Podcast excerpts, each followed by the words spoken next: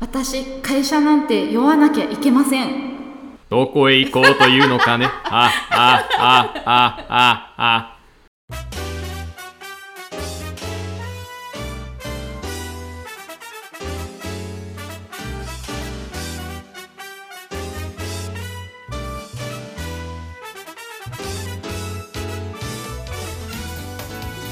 こんばんはソムリエナユですそれでは今週もさからばキャスト始まりますこの番組はお酒コミュニティさからばの運営メンバー日本酒ビールウイスキーワインのプロフェッショナル4名でお酒のことやお酒にまつわるいろんなお話をしていくトークバラエティ番組ですお酒を飲みながらまたお酒のおつまみを作りながらまったり聞いていただけると嬉しいです今月の MC はワイン担当のあゆがお届けします今回のパートナーパーソナリティはウイスキーのセルジオさんですはい、こんばんは。セルジオです。よろしくお願いしまよろしくおす。願いしますセルジオさんささっきの私会社なんて呼ばなきゃいけませんってご存知ですかあの、さっきちょうどコピーライターのキャッチコピーをいろいろ見てて、あ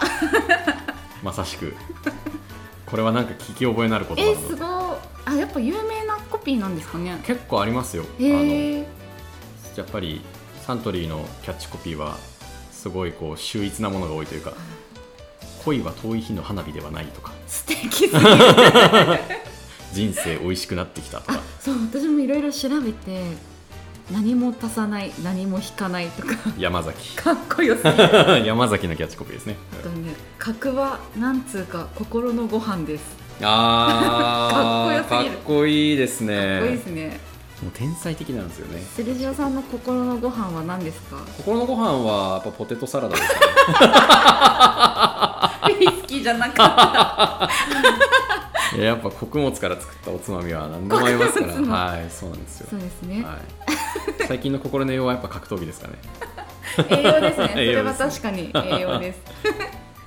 では、えっと、今回も、あの、 はいクリスマスにおすすめなウイスキーを教えてもらおうというテーマでお話ししていきたいので。えっと前回もコグ姉さんに飲んでいただいたホットワインをお持ちしたので。ありがとうございますじゃあ、乾杯しましょう。はい乾乾は杯いホットワイン初めてですなんかもう香りがクリスマスですね本当にすごいいい香り香りがクリスマス。なんて素敵な表現。で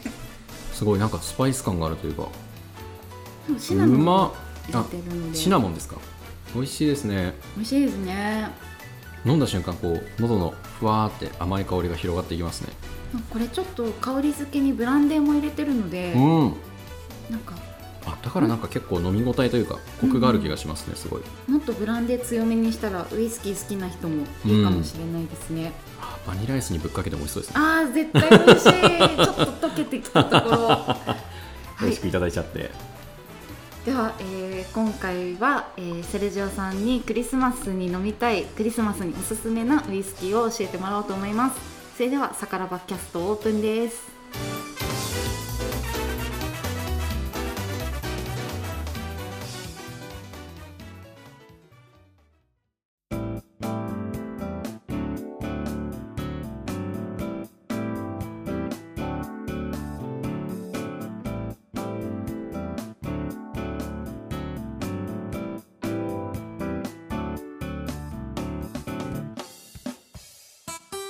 それでは、えー今月は12月なので前回に引き続きクリスマスにおすすめなお酒をその道のプロに教えてもらおうということでセルジオさんにクリスマスにおすすめのウイスキーを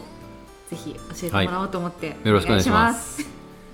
なんでしょうねいろいろ迷ったんですよこのテーマすごい、はいで今日はですねあのスコットランドのやっぱウイスキーをはい、持ってこようかなと思いましてスコットランドのですねあのグレンモーレンジっていうウイスキーがあるんですけど、はい、それのですねラサンタっていう、まあ、そのグレンモーレンジの中の一つのシリーズみたいなはい、感じですこのラサンタラサンタ。ラサンタっていうのはあの向こうの言葉で情熱とかって意味があるんですよ、えー情熱とか温かさみたいなまあラベルがちょっとあの音声だと分かりにくいんですがちょっとシンクの色合いというか、うんうん、すごい素敵なすごいい深くて綺麗な赤色をしていて多分こうブランデー好きな方とか、うんワインを好きな方にもおすすめができるんじゃないかなっていう、えーちょっとデザート感覚ウイスキーですね楽しみす ぎる。もうまさに香りがもうクリスマスケーキみたいなえーうんと向こうのアメリカとかイギリスとかのフルーツカットされてスパイスとかが入ってるみたいうんなうんうんプディングみたいなはいああいう甘い感じのイメージですなんか私グレンオレンジってあのオレンジ色のイメージがあったんですけど、ありますねすごい綺麗な色なんかそうなんですいろんなこういう色で分けられてるんですか、そうですねあの樽の使い分けっていう形でシリーズが分かれてるんですけどなぜかまあ味付けの違いというか全部うんざっくり言うとグレンモオレンジのオレンジそのご,、はいご存知のやつはそのバーボンの秋だるで熟成したはいグレンモオレンジで、これが一番こう味のベースになってるんですけど、でプラスアルファでシェリー酒の秋だるで熟成したのがこのラサンタってやバつーボンダルダルプラスプラスシェリーダルへーなのでここラベルにシェリーカスクフィニッシュって書いてあるのが、シェリーダルで最後仕上げたよっていう意味なんですね。フィニッシュってそういうことなんですねそうなんですそうなんでいす。ろんな樽を経て最後に味付けみたいな、はへい、ーあのカレーに最後にちょっとなんでしょうチョコレート入れたりとなかる、ほどなるほどなんかこう最後のなじませ期間みたいな時うーにん味付けをあえてするみたいな感じですね。それってどれくらいの期間なじませるんあですか結構多いのはあのやっぱ半年とか1年ぐらいとかは長いんですねはいあのつけてることが多いですね。うーんこれはなんかウイスキーって樽の中から熟成したやつを全部バーって移して、うんまあ、混ぜるんですけど混ぜた時って味わいが安定してないんですよね、はいなぜかこう絵の具でいうと絵の具ってバッて混ぜただけだと混ざんないし、お湯にこうお風呂に入浴剤入れてもすぐ混ざんないじゃないですか,、うんうんなんかそのなじませ期間みたいなのがあるんですよ、はいウイスキーにもその時に詰めるタンクを意図的にシェリーの樽にしてほんほんほん味をつけてるみたいな感じですへえ、はい、普通はなんかステンレスのタンクとかではい味をつけない方法もあるんですけど、まあ、すごい味付けっていうすごい雑な表現を使ってますが、 わかるあのそのタンクを意図的に別のお酒が入ってた樽とかを使って味をつけるとこういうシェリーカスクフィニッシュみたいなるほどです、な、はい、ワインワインとかもありますよそれこそワインあそうですよね、はい、ワインカスクフィニッシュとかもあります、ワインカスクフィニッシュはい、なんか私あのスロベニアのワインでおバーボンダルで熟成したワイン、へえ赤ワインなんですけど、はっていうのもあってすごい面白かっい、たなスロベニアのワインでバーボンダル熟成面白いですあねの面白かったでへす、すーごい美味しかったんですあよーねなんかすごいバーボンの甘い香りとかがついたりしてそうなどうなんどんな感じなんでしょうだろねう、なんかバーボン自体の特徴私がなんかはいあまりよく分かってないのも原因なんですけど、まあ、でもまろやかな感じはあったかなとうー思いますねんなんか通常の普通のね樽よりはもっと香りや味わいに厚みがありそうなうん勝手なイメージが妄想で広がりますもねうそうあでもそれこそ本当シェリーなのでやっぱブドウじゃないですかやっぱはい白ブドウからできてるお酒だの樽で熟成最後仕上げてるからこうちょっと果実味があるというか、普普通のグレモオレンジよりももっと果実味が強いかなとシェリーすごく好きなあの本当ですか、はい飲んでみますか見ますこれはあのオロロソとペドロヒメネスの樽を使ってますそうなんでねはいじゃあ甘口シェリーのはい気軽に基本的には甘口系の印象が強いかなとは思いますねうんちょっとやっぱスパイス感もあるのでうじゃんあいっちゃいますかはいではじゃあ思いっきりよく 注がせていただきますあー色どうですかすごいなんかゴールドな感じゴールドな感すじごいテリッテリテリッ テリあのあでやかな感じのあれ はい色がこの表現の差ですよいやいやいやいやいやいやいやテリッテリ分かりやすいと思いますじゃあ乾杯で乾杯いただきまいただすきますうん 香りどうですかなんか砂糖漬けのオレンジビールみたいな、ああまさにそうですねそうですね 興奮してちょっと言語が乱れる言語が乱れるそうグレン・モーレンジでよく見ていただくとオレンジーですからオレンジ本当だ、スペルにオレンジーっぽいのが入ってますからうんすごい角がなくてまろやかな感じのそうですねすっごいいい香りグレン・モーレンジってもともと味わい自体が結構滑らかというかあうのん優しいんですよねすごくあのとろっとした感じの味わいがあってだからイメージで言うと本当上からこうハニーシロップとかメープルシロップドバッとかけた感じのケーキって感じの印象かなわあどうですかクリスマス感じますか感じます完全言わせてるでもなんかなんだろうなフルーツたっぷりのケーキとかそうなんですすごく合いそうですいや本当にあのちょっとこうくるみとか入ったりしてるようなあのチョコレート風味のケーキとかあ合うと思うんですよあとそこにかけちゃったりとかしてこうれをー絶対美味しいやつで色もクリスマスっぽいんですよそれこそあのボトルの色も、あ確かに確かはに、い、ラベルの色が綺麗な赤い色ちょっと深い赤ですもんねそうですねすごい綺麗なんでしょうねなんなんていう色なんだろうスカーレットみたいな感じですか、うんすごい綺麗ですよね味わいはいかがでしょうか言葉にな らない顔で今私の目の前で「美味しいと」あの無言でつぶやいたあゆさんが映りました今 めちゃくちゃ美味しいすごいとろっとした感じですねそうですねほんとこの舌触りがやっぱ滑らかなのがグレモオレンジ結構特徴でこれは1本大体5 6千円ぐらいするんですよでそのもっと手頃なさっきおっしゃってたオレンジのラベルのやつだと3000円ぐらいで買えるのでうんウイスキーとしては結構入門にもすごくいいんですけどそこからこういう味付けが違うシリーズになるとちょっとずつお値段が上がるみたいな感感じですねなんか余韻にほのかにちょっとスパイスとかクそリうなーんムですっよぽい感じなんか生チョコみたいなあまさしくとまろさしんってく感じが本当とろみがありますしちょっとこう本当クリスアメリカとかのクリスマスケーキみたいなイギリスとかのあるような日本のクリスマスケーキってここホイップクリームたっぷりみたいなうんうんうんイメージじゃないですか、あ確かになんか海外のケーキってずしっとした感じのそうなんですそうなんですもうまさにパウンドケーキみたいな感じのあいいですねそういう印象なのかなって思いますねカラフルな確はなんかドライフルーツの入ったパウンドケーキとかすいっいごやーも合うい絶対合うと思いますねそうはいあのセブンイレブンにあのフルーツカットのパウンドケーキがあるんでよかったらアンバサダーアンバサダー自称セブンイレブンアンバサダーの私からお勧めしておき ますさすがですえこれは今クリスマスケーキにってはいっていただきましたけど他になんかどんなお料理に合わせたいとかありますかそうですねやっぱこれは結構ストレートで飲むのが個人的におすすめかなとは思っていて、結構甘みがすごいしっかりしてるんですよね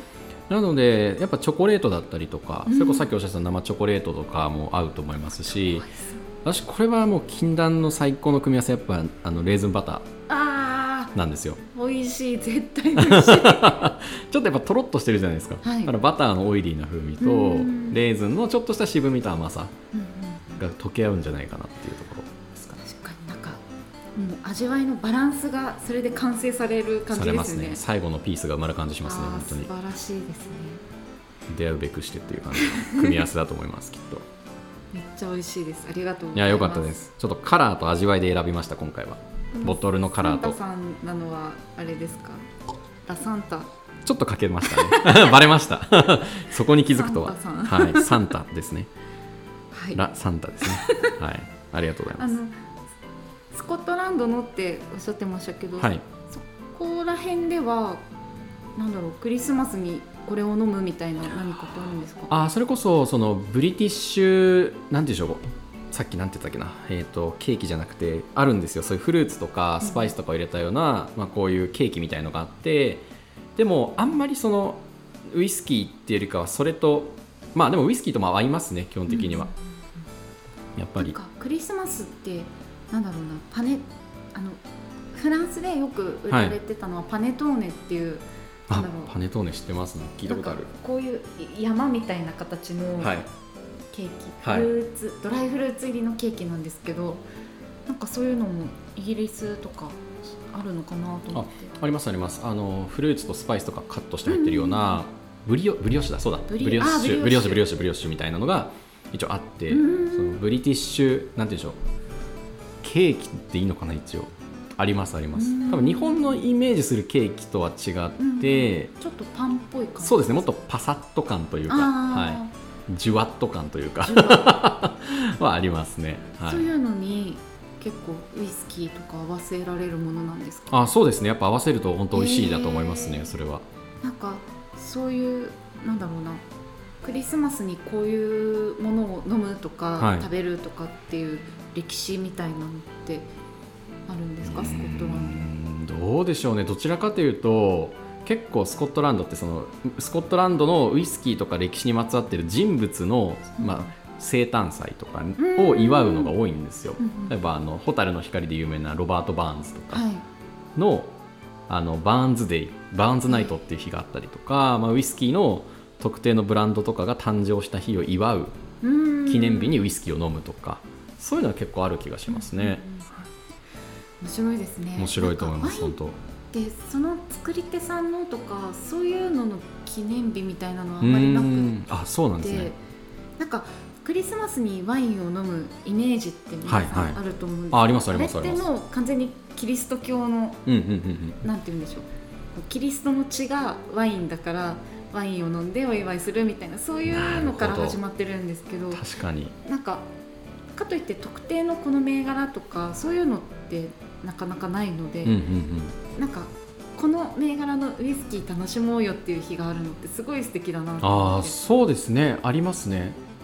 あでもなんかワインの日でいうと、まあ、直近ボジョレーもあったじゃないで すかボジョレー11月今年18 18でしたねですかねなんか他にもそういうワインの日みたいのとかってあります記念日ワインのなんだろうワインの 日ワインの日ウイスキーだとなんか世界ウイスキーデーみたいなのが一応あったりとかワインの日ハイボールの日があったりとかはい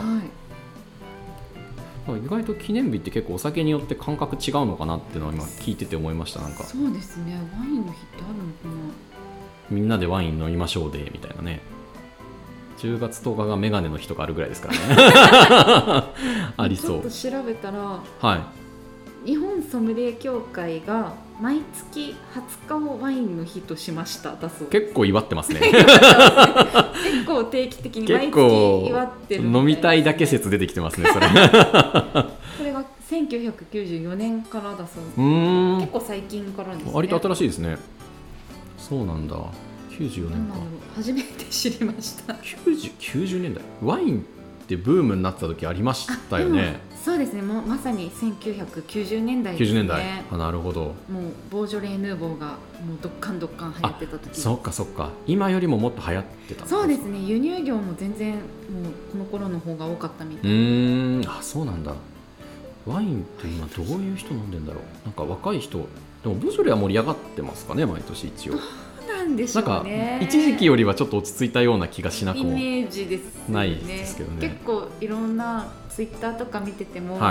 そのイベントで飲んでるんでしょっていう人と、うんでも、まあ、こういう日だから楽しもうよっていう人うんうんうんうんうんと結構いろんな方がいるなっていうのは確かにありましたけどまあねでもワールドカップの時だけ別にサッカー日本代表応援したっていいじゃないですかねそんなう楽しみその通り方なん自由ですからもいうきっかけになればや本当に本当ワインにを飲もうっていう生産者から取ったら飲んでくれたら嬉しいですからねやっぱりそうですよねで飲む友達ができたりとかしたら嬉しいし本当にでもそれで言ったらそういう何々の日みたいなのがあるウイスキーってなんか確かそにの取っかかりがいっぱいあっていいですうよんね、結構そういうの大事にしてる気しますね、うんなんか文化的になんかどうなんでしょうワインもそこすごい気になるのが結構その先代から使ってきた設備とか、先代がこういう作り方をしてるからうちはこうなんだみたいななんか理屈じゃないんですよね、もはやああもうそう ですねいや本当そうはでも僕らからしたら現地行ったらなんでこれなんですかなんでこういうのって聞くじゃないですか、い、いや当たり前だ世界一のウイスキー作る釜はこれなんだぜみたいな言い方をするんですよねやっぱだから多分そういう生まれた時のこととかなんでしょうね記念日とかすんごい大切にするんだろうなって思いますやっぱり、そうですね確かになんかうん今は使ってないけどあの創業時に使ってたあーぶどうの絞るプレス機絞り器みたいなありますよねもうもう人がこうえあれじゃぐないですかるぐるな回んかす木ようなの桶みたいなやつです よねあのそう潰すやつよく博物館とかで見るようなやつだそうそうそういう浅くあっさっきだが置いてあったりとか、なんかはあそういうの面白いですねすごい大事にしてんだなっていう、うんなんか家族のつながりとかをすあごいー大切にするじゃないですか確かにありますあります本当に、それこそクリスマスも、うんうん、あの家族で過ごすための日確かにでもう一切ほとんどのほとんどのっていうか、全部のお店がお休みで、うん本当に街に出るとゴーストタウンみたいなフランスって。 本来は多分そういう日なんですよねクリスマスってねそうだでっすてね家族と過ごす絶対に日家族と過ごさなきゃいけない日みたいな,、なんかねえそういう家族のつながりがすっごい確かにな脈々と受け継がれていくものをすっごい大事にしてるんだなって思いますね。脈々とっていうのはまさにそうですねうん本当先代から全部同じ型の設備を使うとかうんある気がしますよねやっぱりウイスキーの設備もすごい大変そうですよね。そうですねあまさに今日のグレンモーレンジなんてそうで、あのウイスキーを作るポットスチルって釜があるんですけど、はいあれをその寸分食らわずずっと同じ型を発注し続けえてえ使い続けてるんですよ、へえでもともとここはあのビールの工場だったんですよねでビールの工場そうなんを回収して、お金がすっごいなくてその中古のジンの蒸留機を手に入れてあのスピリッツのジンを、はい、でその釜がすごい背高くてでも偶然その釜で作ったお酒がこのグレモーレンジの味を作ったって言われててだからなんか今でもその奇跡をずっと信じ続けてグレモーレンジの釜はずーっと同じ釜を全部揃えて るっていうもう完全オーダーメイドでえー、使ってるとかありますねそういうのがなんか多分伝統なんですよねそういうのが。なんかその伝統を守るためにそれをつ、作り続けてるみたいなのってありますよね。ありますあります本当にだから伝統と革新とかじゃなくて伝統なんですようんうんねやっぱりうんうん本当にウイスキーってよりそれを感じますねあると思いますすねワインの世界だと結構なんだろうな伝統的な作り方を守ってるけど、それでも今のうんうんなんていうの流行りっていうとちょっとあれですけどトレンドのはい味わいとかにこう合わせて持っていくみたいな作り方をしてる人もいれば、うんなんだろうなもう代が変わったら完全に作り方を切り替えちゃって、うん結構親子喧嘩が起こるとかなるほどそうないるうのほどもなるほど結構あるんですよねへえ面白いですね大事にしているものその、はい家族間の意思も大事だけど、うん自分の作りたいものっていうを反映反映させるっていう なんだろうなんか頑固さとかもあるのかなってありますよねやっぱそのまあ言ったらその時代のニーズというか、うんうんやっぱ売れなかったら潰れちゃうじゃないですかやっぱり、いや飲んでもらえる味のものを作っていくってパターンそうでと、すね作りたいものを作っていくってパターンとこれは結構永遠の課題ですよね そうい本う意味当ではそうですよね本当にまさにそう美味しく飲んでもらわなかったらでも作品なんですよね作り手からしたらうん生活のために作るものでもあるけどはい作品でもあって、いや本当おっしゃる通りだと思いますね自分の作りたいものをどう表現するかっうんうてすごい難しいなと思って、そうですねそれこそ多分ハイボールなんて多分で今最近流行ってるハイボールだって、ジョッキでハイボール飲むなんて多分昔からウイスキーを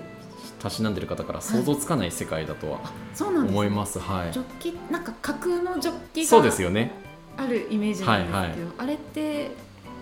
日本からなんですかあそうですそうですジョッキででハイボール飲むはやっぱりそのジョッキであの焼酎の水割りを飲んでるとうんうんうかんっていうのを結構触発されてやっぱ大きい飲み物とか爽快な飲み物はジョッキで飲むっていうところから、そのいろいろこう当時のサントリーの人たちがいろいろ考えたみたいでジョッキでハイボールを飲むってうんいうんう飲み方でレモンを絞ってさらに飲みやすくするみたいな。あやっぱ焼酎とかに結構押されちゃったんですよねウイスキーが、はい税税が変わってうん焼酎の方が安く飲めるあはいざっくり言うと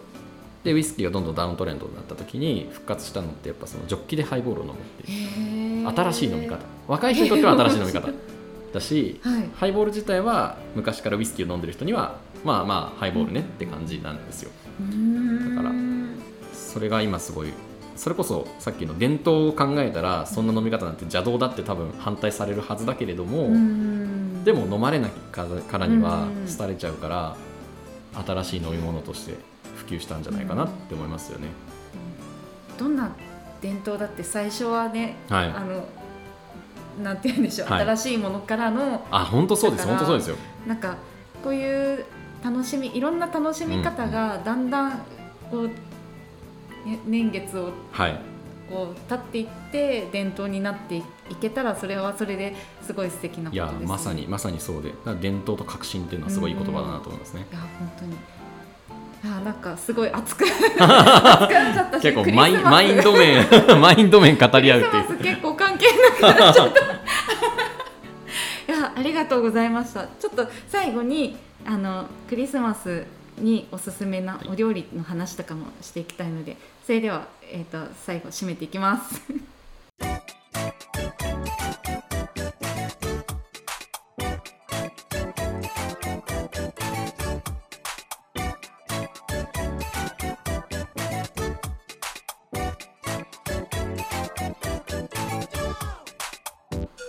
今回はセルジオさんとお話しさせていただきましたありがとうございましありがたとうございましたなんかクリスマス最後ちょっと関係なくなっちゃったのでいつもクリスマス何食べてますかっていうのだけ聞きたいなとクリスマス食べてるものは多分ローストビーフといや好きなんですよでもトロストビーフって自分じゃ作らないですよねあーやっぱ作れないしだからそういう時だけ買うみたいな感じですけど、えでもやっぱトップ・オブ・クリスマスはやっぱモスチキンじゃないですかモスチキン、はいモスチキンはやモっスチキンですねぱ、あの衣に米粉を使ってごぜますからあそうなんですね重たくないんですよさすが詳しいちょっとだし風味なんで美味しいんですよへえはいだしも入ってちょっとだしっぽい味、へーはい、ですねえそれに何を合わせてるんですかあー私はやっぱ角ハイボールあそうなんですねですねやっぱりウイスキーなんですねケンタッキーフライイドチキンだったらやっぱバーボンウイスキ ーなんですよ、はい、でもやっぱ日本なんでそこはもう角でいこうい、そこはもう角ハイボールでいこうとなるほどです、はいありがとうございますもう年末ですけどあれですかクリスマスよりあの格闘技が楽しみな感じですかそうですねもうイベント続き忙しいですねはいもうね 10, 10月から結構 ずっとそうなんですよ小刻みに小刻みにありまはすもんいねなんかすごいこうなんでしょうね人生の楽しみがどんどん増えてき てそれに向かって生きてる感じはありますよねもはや素晴らしいですでも、ね、12月忙しいから、うん確かに忙しくなりますねね、本当に体も肝臓も大変ですねいやーもうテレビとかどっかであの竹内まりやのケンタッキーの CM が流れ始めたら ちょっとクリスマスモードに入ってきますねクリスマスモードですねクリスマスワインクリスマスワインチ キンクリスマスもう本当あの前回も黒姉さんとお話ししたんですけど、はいずっと仕事だったのでああなるほどんかゆっくり食事っていうのそがっかなくってなんかそうですよねいいなローストビーフ食べたいなどっちかというとクリスマスに癒されに来てる人たちを癒しに行くってそうですいうねタイプでみんすなもんのね笑顔をいやでもクリスマス終わってみんながこう死んだ顔してるところのもうねお酒はちょっとこそうですねうしめしめなんじゃないですかそれはししでももうクリスマス終わったらもう一気にまあまあまあ確かに確かお正に月ムードねです世からね間は雷神ムードになりますからね そうですね、はいもうライジンのためにそうですよ肝臓を鍛えていこうと思いますそうですねやっぱレバーブローを打打たれても大丈夫なようにちょっ とはいそうですね肝臓を鍛えてそうですねはい ではでは今回はセルジオさんにクリスマスにおすすめなウイスキーやら生産者のだい ぶずれた素敵な生産者さんのお話やらやら教えていただきましたありがとうございますいやありがとうございました、楽しかったです、最高でしたねでは、えーこの「さからばキャスト」では皆様からのご感想ご質問リクエスト等々お待ちしておりますスタンド FM でお聞きの方はコメントやレターを送送っていただけると嬉しいですチャンネルのフォロー各配信者の SNS のフォロー等々していただけるととても嬉しいですそれでは「さからばキャスト」お相手はあゆとセルジオでしたアビアントまたねスランチバサンジバー ーどこへ行こうというのかねあああああああ